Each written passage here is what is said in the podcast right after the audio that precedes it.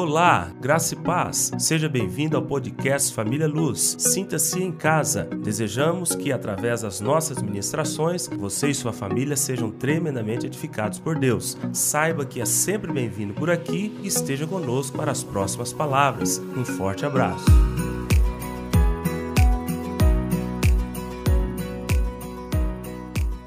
Pois bem, então vamos para a palavra desta noite, amém? Uma palavra muito importante. Hoje nós começamos uma série nova. Essa série tem por título Vencendo para Vencer. Anota aí, você que está anotando em casa aqui, a série nova de palavras, começando hoje, Vencendo para Vencer. E o tema da palavra de hoje é vencedores. Para quê? Para que, que você precisa ser um vencedor em Cristo Jesus? Será que você só tem que ser um salvo? Um salvo comum? Estou salvo, beleza, acabou, cruzo o braço, vou esperar o mundo acabar e ir para o céu, pronto, acabou. Nananina, não. Então o tema da palavra hoje é vencedores. Deus deseja que você seja um vencedor nele. Para quê? Então, por que vamos falar disso aqui? Vencedores, para quê? Quem não entende esse assunto na Bíblia, entende ele bem, de maneira correta, ele vive uma, uma vida cristã de maneira capenga. Ele vive uma vida cristã de maneira xoxa, é, a desejar, a quem daquilo que Deus tem para ele. Então é importante você entender este tema por causa disso. Quando a pessoa entende essa questão da visão dos vencedores, o que é ser um vencedor, o que me leva a ser um vencedor, Deus espera que eu seja um vencedor e não simplesmente um salvo apenas. Quando você entende isso, meu irmão, fica tranquilo, você vai romper na sua vida cristã de maneira é, muito intensa, ninguém te segura. Ninguém te segura. Você vai fazer a diferença onde você estiver. As pessoas olharão para você e vão falar: realmente você é um homem ou uma mulher de Deus. O vencedor é assim. Aonde ele vai, ele brilha. Aonde ele vai, ele, ele, ele salga. Sendo o sal da terra, né? Aonde ele vai, ele faz a diferença. Então é importante você entender esse assunto por causa disso, para que você não fique aquém daquilo que Deus projetou para você.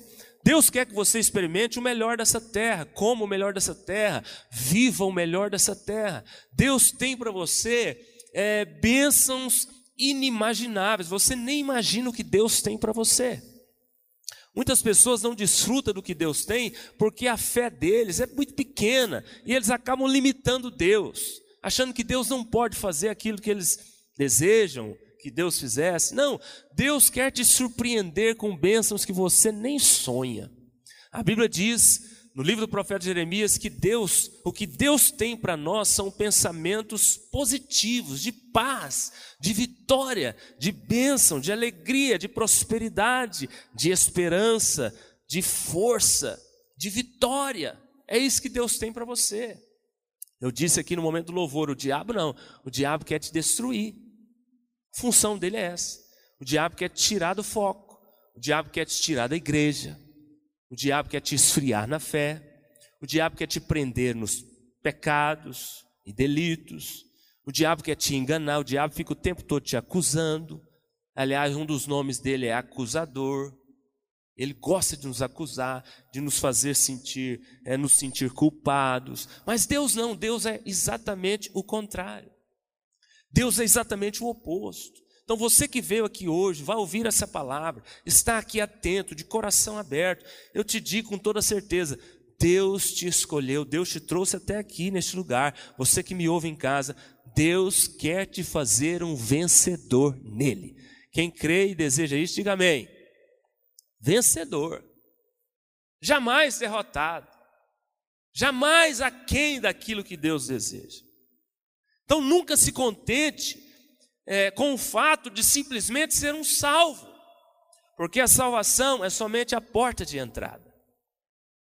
Tem muitos crentes dentro da igreja que estão tranquilos, acomodados, relaxados. Já estou salvo, não preciso de mais nada. Cuidado com isso, isso é um grande engano do diabo. A salvação é somente a porta de entrada. E acaba também que quando a gente tem esse sentimento, esse sentimento, e a gente caminha nessa, nessa vibe aí, né? Vamos usar a linguagem dos jovens, é, tranquilos, acomodados, de certa forma nós é, demonstramos para Deus a nossa ingratidão com relação àquilo que Ele já fez por nós. Porque a salvação, nós não temos que fazer nada para conquistar ela. A salvação, Deus nos deu como um presente, um dom, uma dádiva. Quem é salvo em Cristo Jesus, diga glória a Deus. Você fez alguma coisa para ser salvo? Você fez? Não, meu irmão. Você só precisou de uma coisa. O quê? Só uma coisa. O que é que precisa para ser salvo? Crer. Fé em Jesus Cristo e confessá-lo como Senhor e Salvador. Pronto, acabou. Só precisa disso. Você não precisa fazer mais nada. É só crer e confessá-lo como seu Senhor você ganha esse grande presente, essa grande dádiva que é a salvação e a vida eterna. Você tem a vida eterna é, dentro de você. A vida eterna é o próprio Jesus. Você tem a vida eterna. Eu tenho a vida eterna. Nós ganhamos esse presente de Deus. Ele nos deu de graça. Agora, quando nós não fazemos nada além disso, depois de salvos, nós não continuamos a caminhada, depois de salvo, nós não fazemos aquilo que Ele manda, nos manda fazer. Depois de salvo, nós não, não avançamos nessa carreira, nessa corrida. Vou falar aqui agora que nós estamos numa corrida. De certa forma, nós passamos para Deus essa ideia de ingratidão. Porque só ele fica pensando assim, uai, só vem a nós, né? A salvação, que eles, é o que eles mais precisavam, eu entreguei para eles de graça. Agora, quando eu preciso e quero deles algo, eles não podem me dar nada. Eles não podem continuar o meu projeto. Eles não podem continuar nessa corrida. Então, somos ingratos. Então, olha o tanto que esse assunto é importante você entender por causa dessas três coisas que eu falei aqui. Ó. E você sabia, o primeiro ponto que eu quero destacar, você sabia que nós estamos numa grande corrida a partir do momento que você aceita o Senhor Jesus, você entrega a sua vida a Ele, você se torna um salvo, você entra nessa grande corrida. É uma grande maratona. Somos atletas espirituais nessa corrida chamada vida cristã, carreira cristã. Coloque isso na sua cabeça, no seu coração. Você está numa corrida. É uma maratona. A vida cristã é uma corrida ferrenha. A partir do momento que Deus te salvou, que Deus te chamou, você entrou nessa corrida, você entrou nessa maratona. Agora você não entra numa corrida simplesmente por entrar, você não entra numa maratona simplesmente para participar. Não, todos que participam da corrida, da maratona, devem ter esse entendimento de que entram para vencer, entram para chegar até o fim entram para correr e chegar ao pódio, alcançar o prêmio, alcançar a recompensa. Como eu disse, a salvação é a porta de entrada. Existe um caminho a ser trilhado, existe uma corrida para ser percorrida, existe um alvo a ser alcançado. Então você não pode simplesmente estar na corrida e cruzar os braços, não. Você não pode simplesmente estar na maratona e ficar tranquilo, vendo os outros correrem, vendo todos participarem, vendo a banda passar e você a quem? Você distante, você indiferente. Não, esse não é o projeto de Deus. Estamos nessa corrida para satisfazer aquele que nos chamou, aquele que nos arregimentou. Quem nos chamou? Deus. O próprio Deus nos chamou para essa corrida. Estamos nessa corrida para nos livrarmos de todo o pecado e de todo o embaraço que nos prende, que nos, que nos faz é, é, pesados e caminhar de maneira vagarosa. Estamos nessa corrida para nos desvencilhar de todos esses embaraços e corrermos livres rumo ao prêmio, rumo ao pódio. Vamos ler três referências aqui que nos mostra isso. Que eu estou falando aqui, às vezes você fica pensando Aonde que está isso na Bíblia, né? 2 Timóteo capítulo 2, abra sua Bíblia aí. Vamos ler esses textos aqui que nos mostram que nós estamos nessa corrida. Segunda carta de Paulo a Timóteo, capítulo 2, verso 4 e 5. Amém? Então vamos lá. Nenhum soldado em serviço, veja bem, você é um soldado, tá vendo? Se envolve em negócios dessa vida, porque o seu objetivo é satisfazer aquele que o arregimentou. Não acabei de falar aqui que nós, o nosso objetivo, o objetivo dele e o nosso também deve ser esse, satisfazer ele mesmo, ele que nos chamou.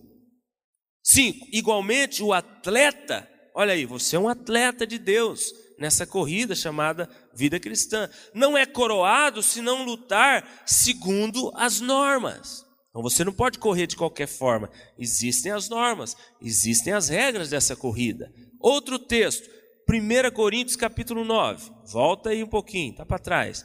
1 Coríntios capítulo 9. Verso 24 e 25. 1 Coríntios capítulo 9. verso 24 e 25. Olha que texto maravilhoso. A Bíblia diz: Não sabeis vós que os que correm no estádio, olha a corrida aí, todos na verdade correm, mas um só leva o prêmio? Correi de tal maneira que o alcanceis. Então veja bem, de que maneira Deus quer que a gente corra? De maneira a alcançar o prêmio. Não é correr de qualquer forma.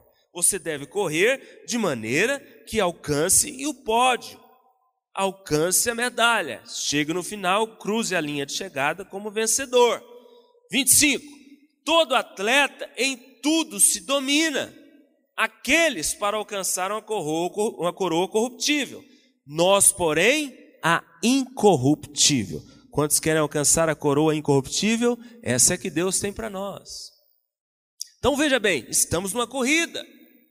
E o que Paulo fala aqui é que você deve correr de tal forma que você vença, que você chegue até o final, cruze a linha de chegada. Você não pode parar no meio do caminho. Você não pode cruzar os braços, você não pode olhar para trás, você não pode retroceder, você não pode ceder às pressões do diabo. Nessa corrida, o que Deus espera de nós é que nós corramos com perseverança e alcancemos o final, a linha de chegada. Hebreus 12, 1, mais um texto. Esse aqui é tremendo, Hebreus 12, 1. Mais para frente, lá no final da Bíblia.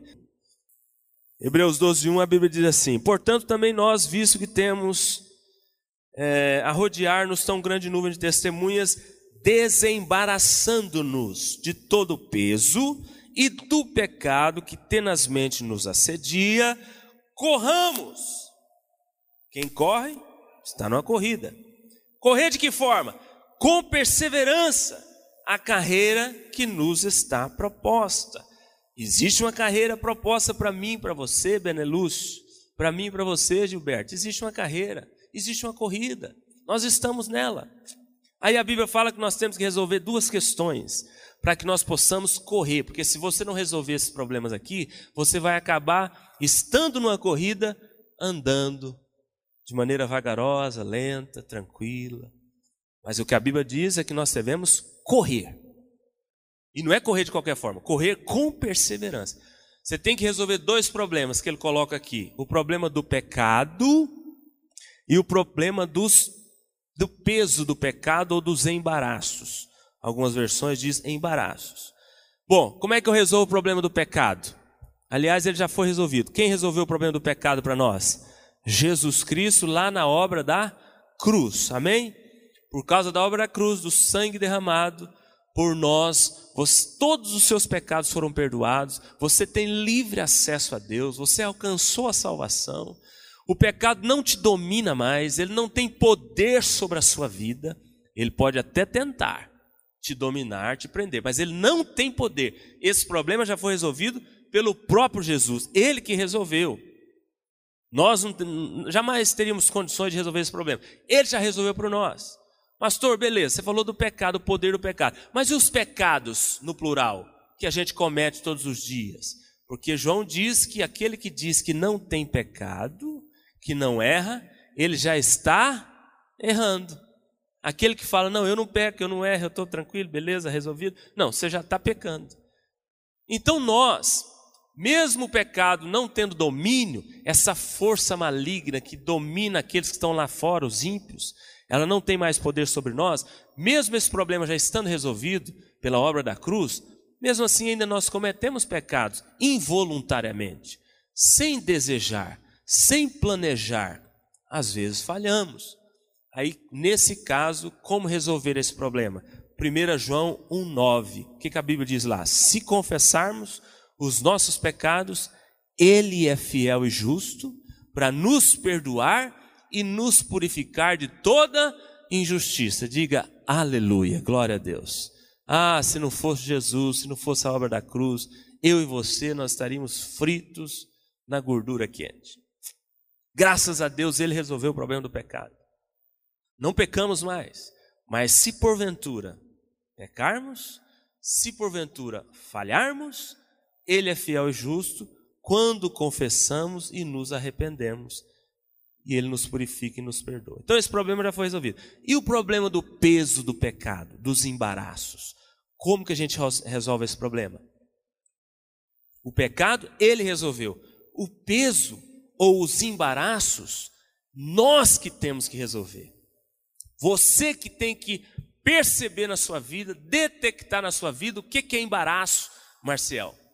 Coisas que não são pecados, coisas que não são lícitas, coisas que nós devemos usufruir delas, vivemos com elas, coisas que muitas vezes até Deus nos dá, mas são coisas que, se nós não soubermos lidar com elas, elas nos desviam de Deus. Isso é sério.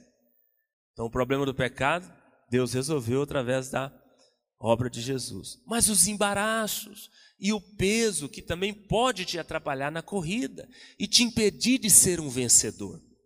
Esse problema, eu e você que temos que decidir administrá-lo. Pastor, o que é embaraço? O que seria o peso do pecado? Eu anotei aqui algumas coisas, quer ver? Uh,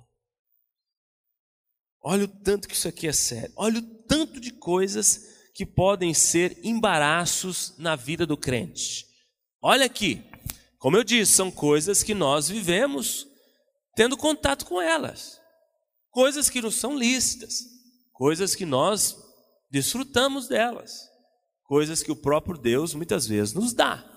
Mas isso pode te tirar da presença de Deus. Isso pode, se você não souber lidar com isso, tirar Deus do primeiro lugar no seu coração.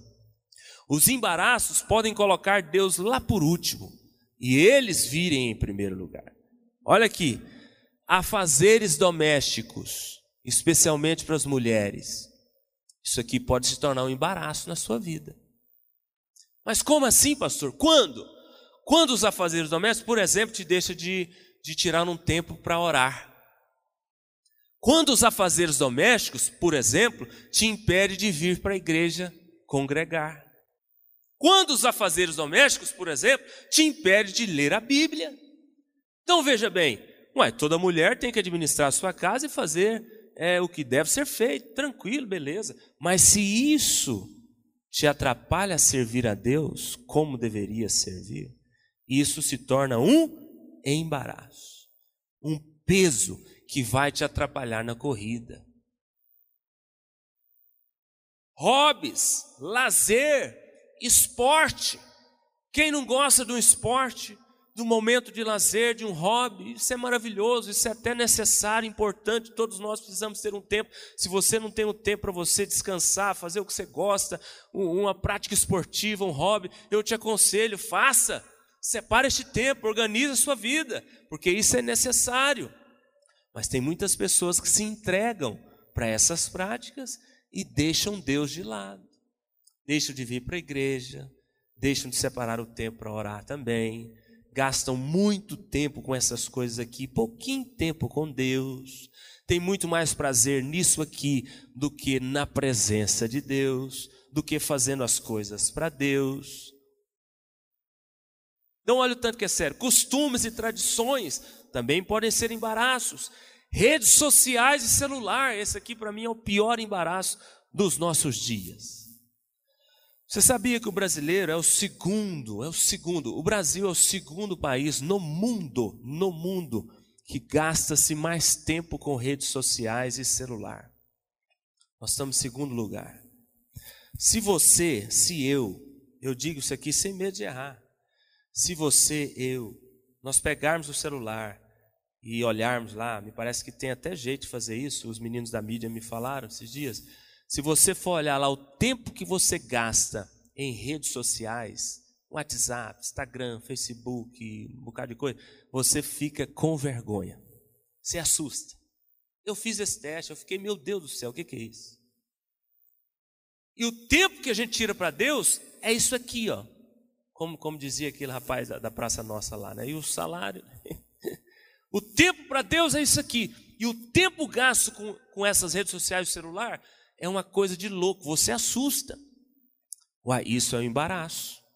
Porque a coisa deveria ser ao contrário. Bom, nós precisamos de celular, todo mundo precisa, todo mundo desfruta, todo mundo precisa de tecnologia, beleza. Mas se isso te tira de Deus, se isso te afasta do propósito de Deus, a coisa complica. Você tem que administrar, você tem que resolver isso. O jovem, os jovens de hoje estão com o celular assim, parece que praticamente fazendo parte do próprio corpo deles não aguenta ficar um segundo sem o celular. Se tirar o celular deles, eles ficam, eles ficam parece que transtornados.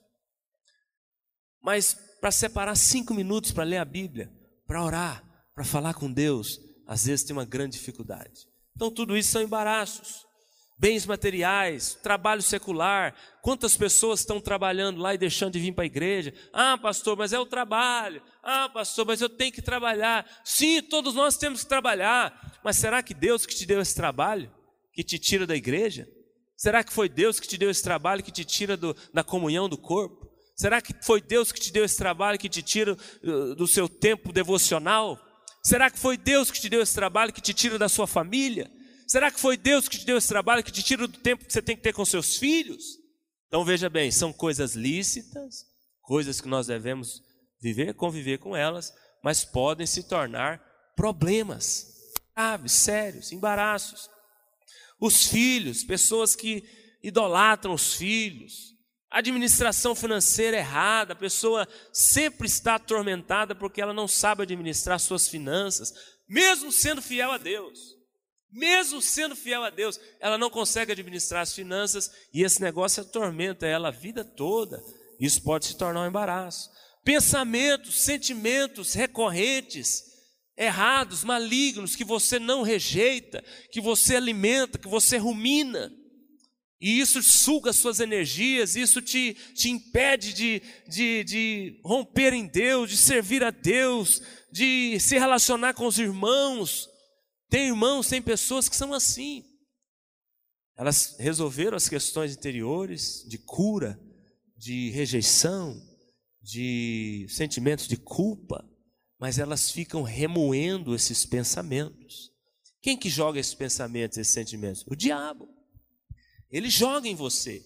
Mesmo sabendo que você resolveu o problema em Deus, ele vai ficar jogando esses pensamentos, esses sentimentos, para te tentar enfraquecer, sugar as suas energias e, e te fazer achar que você não foi curado, de que você não resolveu a questão em Deus. Não aceite essa mentira, não. Isso pode se tornar um grande embaraço. Essa semana eu estava conversando com uma pessoa e eu falava para ela: Poxa, mas você já resolveu isso, isso é passado, você já pediu perdão, você já foi lá, eh, a convivência sua com essa pessoa é normal. Não, mas eu sinto, eu penso, esse negócio vem de mim, incomoda.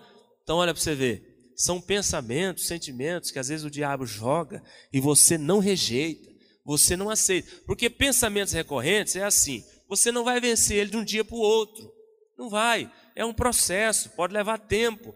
Todos nós sofremos com isso, todos nós. O diabo joga na minha mente, assim como joga na sua.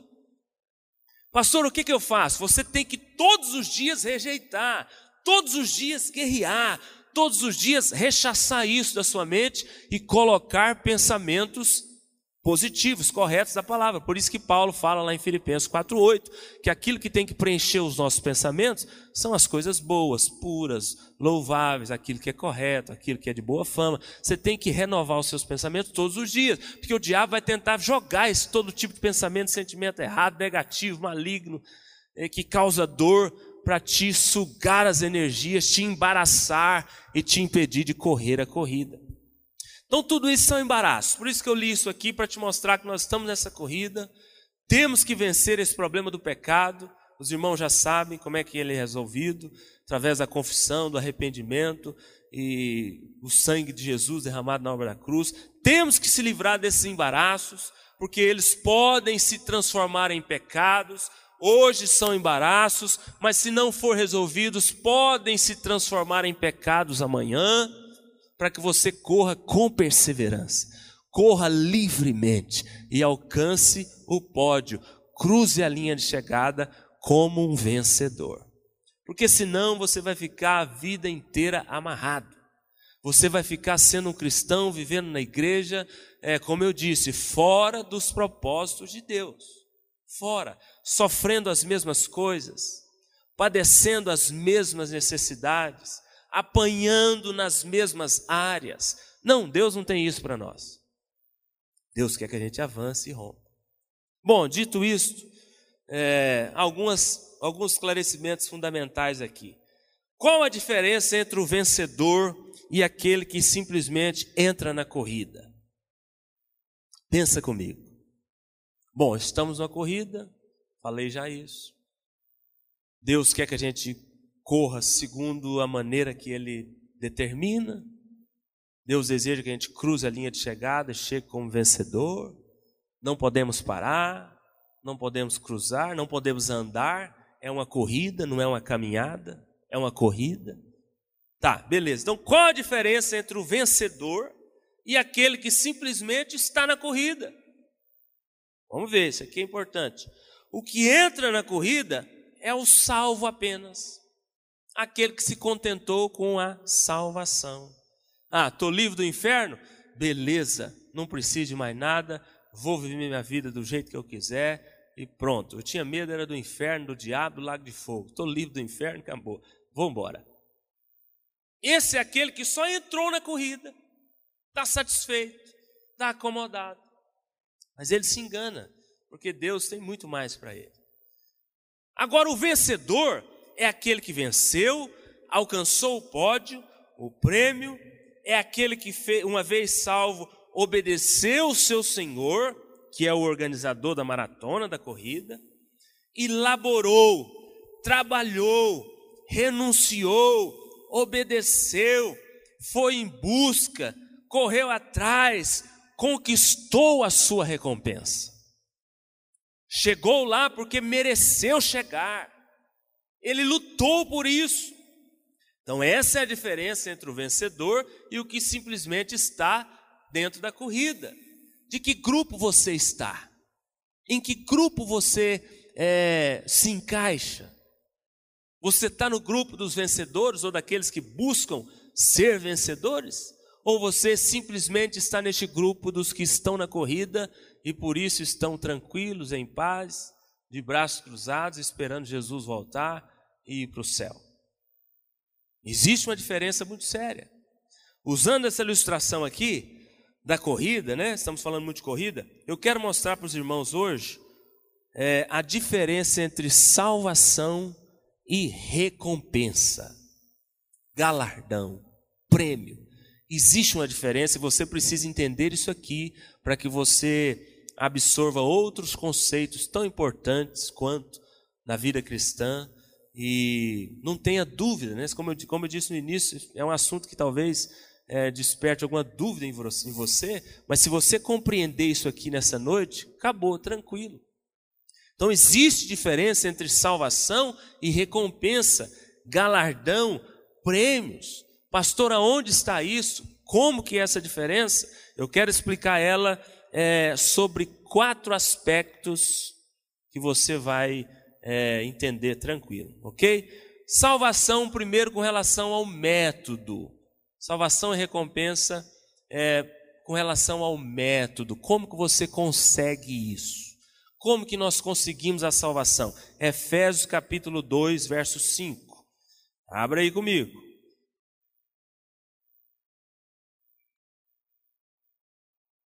Efésios capítulo 2, do 5 ao 9. Então, qual a diferença entre salvação e recompensa ou galardão, ou prêmios. Então, nós vamos pegar quatro aspectos aqui e analisar essas diferenças. Primeiro, com relação ao método. Como que nós conquistamos cada uma dessas coisas? Salvação. Efésios 2, do 5 ao 9, a Bíblia diz: E estando nós mortos em nossos delitos, Ele nos deu vida juntamente com Cristo, pela graça sois salvos, e juntamente com Ele nos ressuscitou e nos fez assentar nos lugares celestiais em Cristo Jesus, para mostrar nos séculos vindouros a suprema riqueza da Sua graça, em bondade para conosco em Cristo Jesus. 8. Porque pela graça sois salvos. Então o que é que nos salva? A graça de Deus e a fé nesta graça através da pessoa de Jesus. Mediante a fé, isso não vem de vós, é dom de Deus, é presente de Deus, não de obras, para que ninguém se glorie. Então, beleza, com relação ao método, a maneira de conquistar a salvação, como é que eu conquisto ela? Pela fé, eu não preciso fazer nada. Deus já me deu, Deus já te deu. Se você é um salvo, meu irmão, segura essa benção aí, se regozije com isso, se alegre com isso, que você nunca vai perder essa benção. Uma vez salvo, sempre salvo. Se você se converteu genuinamente. Se você se converteu de verdade. Fique em paz. Uma vez salvo, sempre salvo. Então, como que eu conquisto salvação? Pela fé de graça. Agora, e as recompensas? E o galardão? e os prêmios. Não é de graça, é diferente. Eu preciso correr atrás.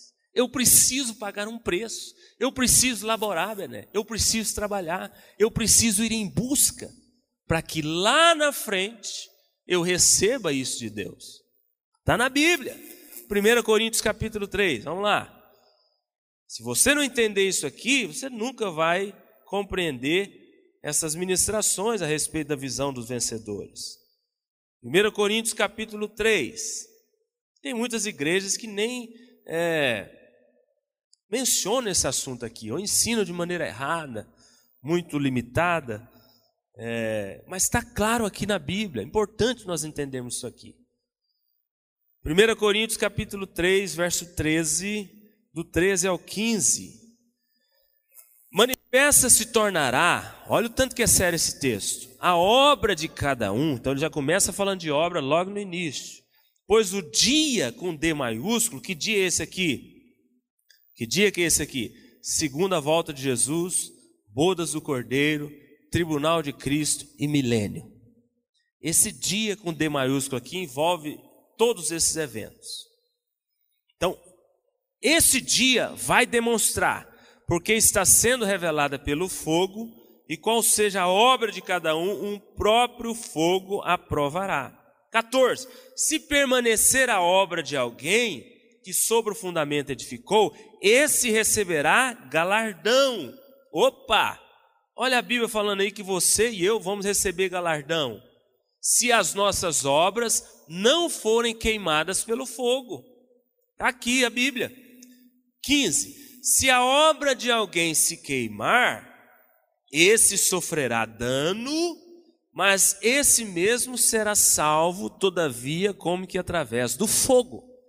Então veja bem, a salvação está garantida, está resolvida. Ele até termina o verso 15, falando: todavia, este será salvo como que através do fogo. Ele vai ser salvo, não vai perder a salvação dele, mas ele vai deixar de receber as recompensas que Deus tem para nós ele vai deixar de receber as recompensas que os vencedores têm. Está aqui, ó. Se a minha obra, a sua obra, aquilo que nós fazemos hoje para Deus, quando o fogo vier, elas não se queimarem, fica tranquilo, você será recompensado por isso. Como que estão tá as suas obras hoje? O que, que você tem feito para Deus? Se tem feito, como tem feito? Quais motivações? As suas obras são ouro, prata, pedras preciosas? Ou as suas obras são palha, madeira e feno? Quando o fogo vem, consome tudo e vira cinza. Porque está aqui, acabamos de ler. Conforme as nossas obras, receberemos as recompensas. Apocalipse 22, 12. Vai lá para o final da Bíblia. Apocalipse 22, 12. Apocalipse 22, 12. Olha que tremendo esse texto aqui. Quem achou, diga amém. E eis que venho sem demora, e comigo está o galardão. Diga, galardão. É a mesma coisa de recompensa, prêmio, ok? Que tenho para retribuir a cada um segundo as suas obras. Então veja bem, a sua salvação você não precisa de obra, você já recebeu, está garantido. Não precisa nem de pensar em inferno, você está livre dele. Agora as recompensas, o galardão, os prêmios, para você cruzar a linha de chegada como vencedor, para você satisfazer aquele que te chamou, aquele que te arregimentou, para você chegar no final e poder falar igual o apóstolo Paulo: combati o bom combate, completei a carreira, guardei a fé. Você precisará de obras. Não se esqueça disso. Então, a primeira diferença com relação ao método, a maneira de conquistar. Um é de graça, o outro eu preciso correr atrás, eu preciso ter obras. Segundo aspecto, com relação ao tempo. Qual a diferença entre salvação e recompensa? Muito fácil. Salvação é para toda a eternidade. Salvação não tem tempo determinado para estabelecido. Ah, eu sou salvo aqui hoje, amanhã eu não sou. O Benelux é mais salvo do que eu. O Benelux tem uma salvação que dura tanto tempo, Gilberto. Não, salvação não é, não é assim. Salvação é para toda a eternidade, todos nós estamos no, na mesma condição. Ok? Então, com relação ao tempo, a salvação é por toda a eternidade. Glória a Deus. Agora, as recompensas não. A recompensa é para o milênio. A Bíblia fala desse tempo chamado milênio, dos mil anos em que Cristo reinará, governará toda a terra. Hoje, quem governa a terra hoje? Quem? Hã?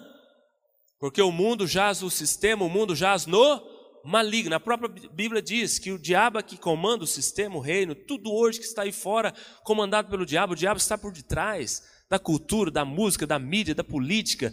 Todo o sistema é comandado pelo diabo. Tudo que tem acontecido hoje, nesses últimos dias, que você tem visto aí e tem assustado muitos, não se engane, o diabo está por detrás de tudo. O diabo está planejando tudo, porque ele sabe que o tempo dele está se findando. Mas no milênio, Deus governará através de Jesus, o justo juiz, o rei dos reis. Mas Jesus não governará sozinho, Jesus governará com seus vencedores. Eu e você, quem deseja governar com Cristo, pronto, é lá, a recompensa é para esse período, dos mil anos, em que Cristo governará toda a terra e Satanás estará amarrado. A Bíblia diz isso lá em Apocalipse. Só que só reinará com ele quem for vencedor. Só reinará com ele quem receber autoridade para reinar. Mas autoridade você não recebe sendo salvo. A autoridade que é representado pelas coroas, que a Bíblia diz que nós vamos receber lá, coroa fala de posição, posição de autoridade, só vai receber aqueles que tiverem mérito para isso. Aqueles que conquistarem isso aqui, hoje, agora, nesta vida. Para você receber lá. Aí você vai reinar com Cristo. Não serão todos. Pastor, mas todos os salvos estarão no céu? Sim. Todos os salvos estarão na presença de Deus? Sim, tranquilo. Salvo está salvo. Uma vez salvo, você vai estar no céu, no paraíso, na presença de Deus. Mas todos reinarão com Cristo? Não. Todos serão recompensados? Não. Todos receberão posição, autoridade? Não. Todos receberão recompensa? Não. Só quem buscar. Só quem conquistar isso aqui agora, hoje e agora. O tempo é aqui nessa vida. Então, com relação ao tempo, um é para toda a eternidade, o outro nós vamos receber lá no milênio, ok? Terceiro aspecto, estamos fechando. Com relação ao esforço dispensado, qual a diferença entre salvação e recompensa, galardão? Com relação à salvação, você precisa se esforçar para recebê-la? Sim ou não? A salvação, você precisa fazer força para receber? Você precisa ter obras? Não, salvação já disse, é de graça, Deus nos deu como presente. Agora a recompensa, os galardão, os galardões, você precisa de ter obras? Sim, Você precisa correr atrás? Sim. Você precisa se esforçar? Sim. Você precisa buscar? Sim. Você precisa obedecer o seu Senhor? Sim. Então, com relação ao esforço que deve ser dispensado, uma coisa não precisa de esforço. Quem foi salvo, foi salvo pela, por, pelo, pela graça de Deus, recebeu tudo de graça, presente. Mas para você ter recompensas, você precisa de correr atrás delas. Precisa. Tiago 2,17. Deixa eu ler esse texto aqui. Tiago 2,17. Está pertinho do Apocalipse aí. Abra lá. Tiago 2,17. A Bíblia diz assim, ó. Tiago capítulo 2, verso 17. Assim também a fé, se não tiver obras, por si só está morta. Mas alguém dirá: Tu tens fé e eu tenho obras, mostra-me essa tua fé sem obras, e eu com as minhas obras te mostrarei a minha fé. Então veja bem, através da fé você consegue a salvação de graça. Mas todo aquele que através da fé conseguiu a salvação, ele deve ter obras. As obras não vai te dar a salvação, mas a salvação, ela tem que fazer você produzir obras. Entendeu a diferença? Ninguém é salvo por obras, não. Mas quando você é salvo, naturalmente você deve ter obras. Que tipo de obras? Vários tipos de obras para Deus. O tema da palavra hoje não é esse. Não tem como eu gastar tempo aqui falando de que tipo de obra. Mas várias, vários tipos de obra. De várias maneiras você pode se tornar útil para Deus. De várias maneiras você pode multiplicar os seus talentos. De várias maneiras você pode correr nessa corrida e não só caminhar. De várias maneiras você pode romper é, conforme o projeto que Deus estabeleceu para você e, e cruzar a linha de chegada e ser um vencedor e não ser simplesmente um salvo. De várias formas você pode fazer isso, o próprio Espírito Santo vai te mostrar. Então, aqui, ó, para ter recompensas, eu preciso de obras. Para me reinar lá com Ele, para me receber os prêmios, eu preciso de obras. Como eu disse, essas obras eu vou fazê-las aqui, hoje, agora, nesta vida. Hoje mesmo Deus está falando com você a respeito de que maneira você pode ter obras nele. Ele falando, meu conselho para você é obedeça, faça o que ele está falando. E por último, último aspecto aqui, é a maneira como Deus vê a salvação e de que maneira Deus vê a recompensa. Então nós estamos falando da diferença de um e outro aqui, salvação e recompensa, sob quatro aspectos. Primeiro, o tempo né, de um e de outro, o esforço dispensado, depois é, o método, e agora, por último, a maneira como Deus vê. Como que Deus vê a salvação? Deus vê ela como um presente, como um dom, como uma dádiva. Ele mesmo fala isso. Nós lemos aí em Efésios capítulo 2, não precisamos de ler de novo. É dom de Deus, não vem de obras para que ninguém se glorie e ache que tem merecimento. Salvação não, ninguém merece salvação. Ele nos deu ela de presente. Glória a Deus. Agora, a recompensa não, a recompensa sim, ela é por merecimento. Você recebe ela conforme o seu mérito, conforme a vida que você está levando aqui hoje. Você vai receber a, a, recompensa e o galardão lá no milênio, para reinar com Cristo. Então, essas essas duas diferenças, né, aqui salvação e recompensa, sobre esses quatro aspectos, é tudo isso. É tudo isso, e você precisa entender isso aqui, para que você não ande nessa corrida, porque afinal de contas é uma corrida. Você tem que correr. Você tem que correr. O que que Deus tem te pedido nesses dias e você não tem feito? Há muito tempo Deus está falando com você e você está ignorando. Você deixa entrar aqui e sair por aqui. E Deus te chama, Deus fala, Deus te mostra. Que áreas da sua vida até hoje estão travadas? Que áreas da sua vida até hoje são embaraços? Pastor, até com relação ao pecado eu já resolvi. Não tem pecado que me domina, que me segura, que me, que me machuca, que me oprime. Não, não tem pecado. Mas eu tenho embaraços. Se eu falando de embaraços aí, eu penso que eu tenho muitos embaraços Que tipo de embaraço você tem na sua vida?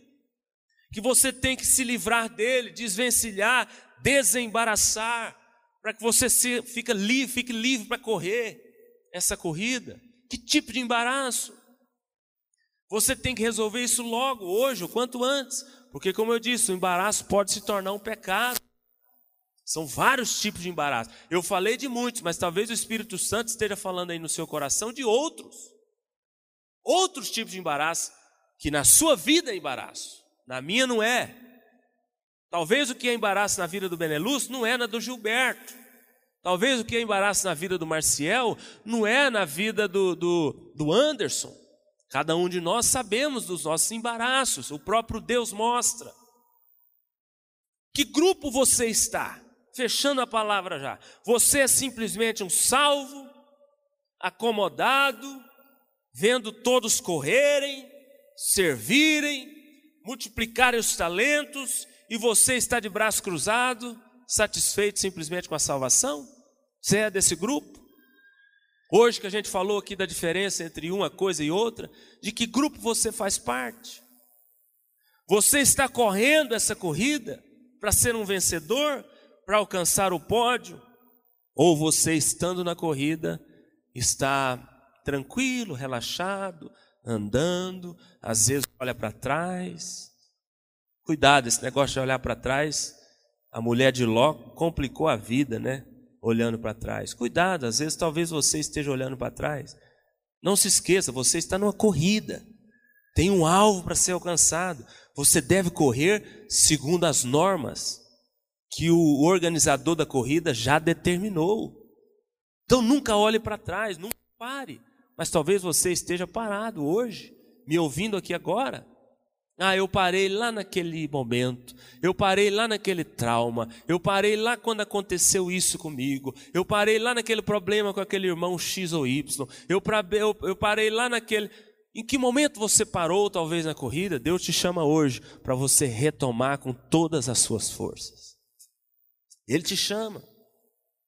Quando chegarmos diante dele, naquele grande dia, já salvos, Veja bem, nós frisamos muito isso aqui. A salvação já está resolvido, tranquilo. O problema é que tem muito salvo que não vai ser vencedor. Tem muito salvo que vai perder todas as recompensas. E depois, quando chegar lá, não tem jeito mais. Tem que ser aqui hoje. Quando nós chegarmos diante dele lá, já salvos, o que ele nos entregará? Coroas, galardões, recompensas por causa daquilo que a gente viveu aqui, do estilo de vida que nós vivemos aqui, ou disciplina? Porque a gente vê claramente as duas coisas na Bíblia, sabia? Tem irmãos de maneira enganosa que pensam assim: ah, não, se eu não tiver recompensa, tranquilo, para mim só a salvação tá beleza. Não. 1 Coríntios, 2 Coríntios 5,10. Deixa eu ler esse texto aqui já estamos fechando. 2 Coríntios 5,10. Abra lá. Olha o tanto que isso aqui é sério, irmãos. Tem uns textos na Bíblia que a gente lê, fica até arrepiado. 2 Coríntios 5,10. Quem achou, diga amém. Porque importa que todos nós compareçamos perante o tribunal de Cristo, que vai ser naquele grande dia também, com D maiúsculo, né? Para que cada um receba segundo o bem ou o mal. Olha aí as duas coisas que tiver feito por meio do corpo. Então veja bem, você vai receber bem, você vai receber recompensa se você tiver feito por merecer. Mas se você não tiver feito por merecer, você vai ser disciplinado. Por isso que Deus fala: aquele que começou a boa obra, há de terminá-la até o dia de Cristo. Se você observar essa palavra dia lá nesse texto de Filipenses 1,6, se eu não me engano, está com D maiúsculo. Ou seja, esse dia é o milênio, é o grande dia, é o reinar de Cristo. Tem pessoas que hoje não aceitam a disciplina de Deus. Tem pessoas que hoje não obedecem o chamado de Deus. Tem pessoas que hoje não multiplicam os seus talentos. Tem pessoas que hoje, crentes dentro da igreja, salvos, não desenvolvem o seu caráter, não são transformados de glória em glória Fique tranquilo, meu irmão, o momento vai chegar. lá naquele dia ele vai completar a obra. E nós acabamos de ler: aquele que fez o bem, que tem boas obras, será recompensado. Mas o que fez o mal ou deixou de fazer o bem, esse também será disciplinado. De que grupo você quer estar? Quando nós estivermos lá diante dele naquele dia, de que grupo você quer estar? Eu fecho a palavra aqui te perguntando como você tem levado a sua vida cristã. Quanto tempo de igreja, quanto tempo conhecendo a Bíblia, quanto tempo de carreira, como que você está nessa corrida? As pessoas estão olhando para você, muitos de fora lá e falando, ixi, aquele ali nem parece com um corredor, olha o jeito que ele está, olha a roupa que ele está. Meu Deus do céu, olha o tanto de peso que ele está nas costas. Nunca vai vencer, nunca vai ser um vencedor. Como que as pessoas lá fora olham para você e, e percebem você nesta corrida? Ou elas estão olhando para você falando, não, ali é um corredor, ali é um atleta, olha ali o jeito que, olha a vestimenta dele adequada, ele está correndo conforme as normas, isso tudo indica que ele vai vencer. Meu Deus do céu, olha a velocidade, olha, olha o porte físico. Estou fazendo uma ilustração aqui, é claro, usando essas características naturais, mas eu quero que você entenda tudo isso de maneira espiritual. Fechando a palavra eu gosto sempre de usar esse exemplo aqui para ficar mais claro é, o assunto, porque é um assunto que, como eu disse, normalmente ele fica um pouquinho nebuloso na cabeça. Os salvos são aqueles que já estão dentro da festa. O ingresso já foi pago.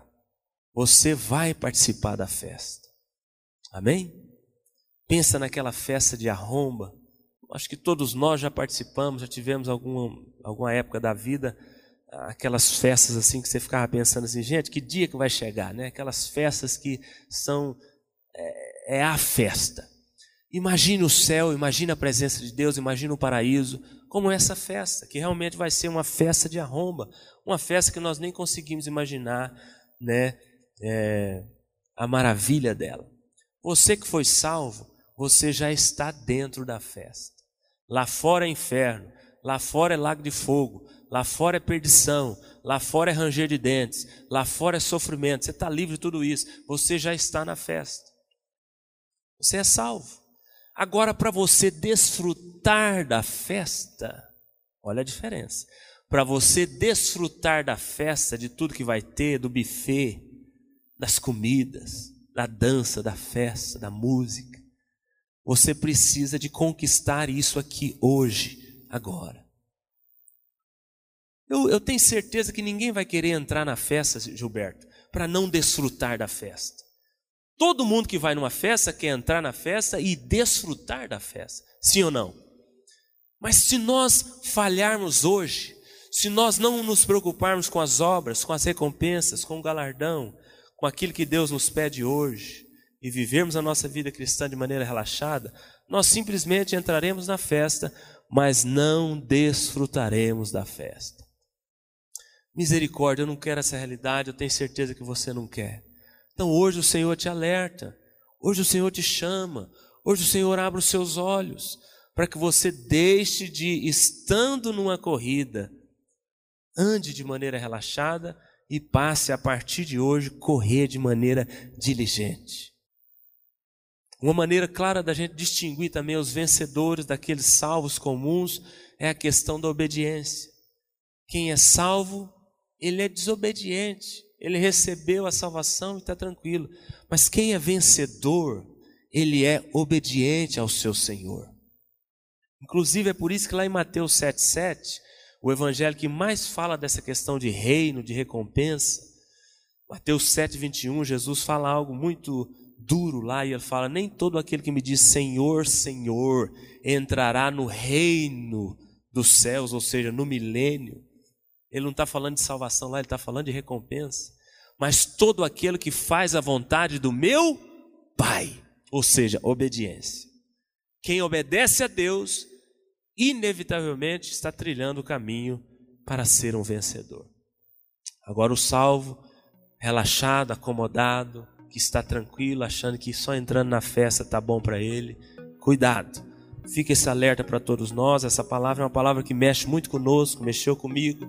Eu creio que está mexendo com você. E o meu desejo é que Deus continue falando ao seu coração, ok?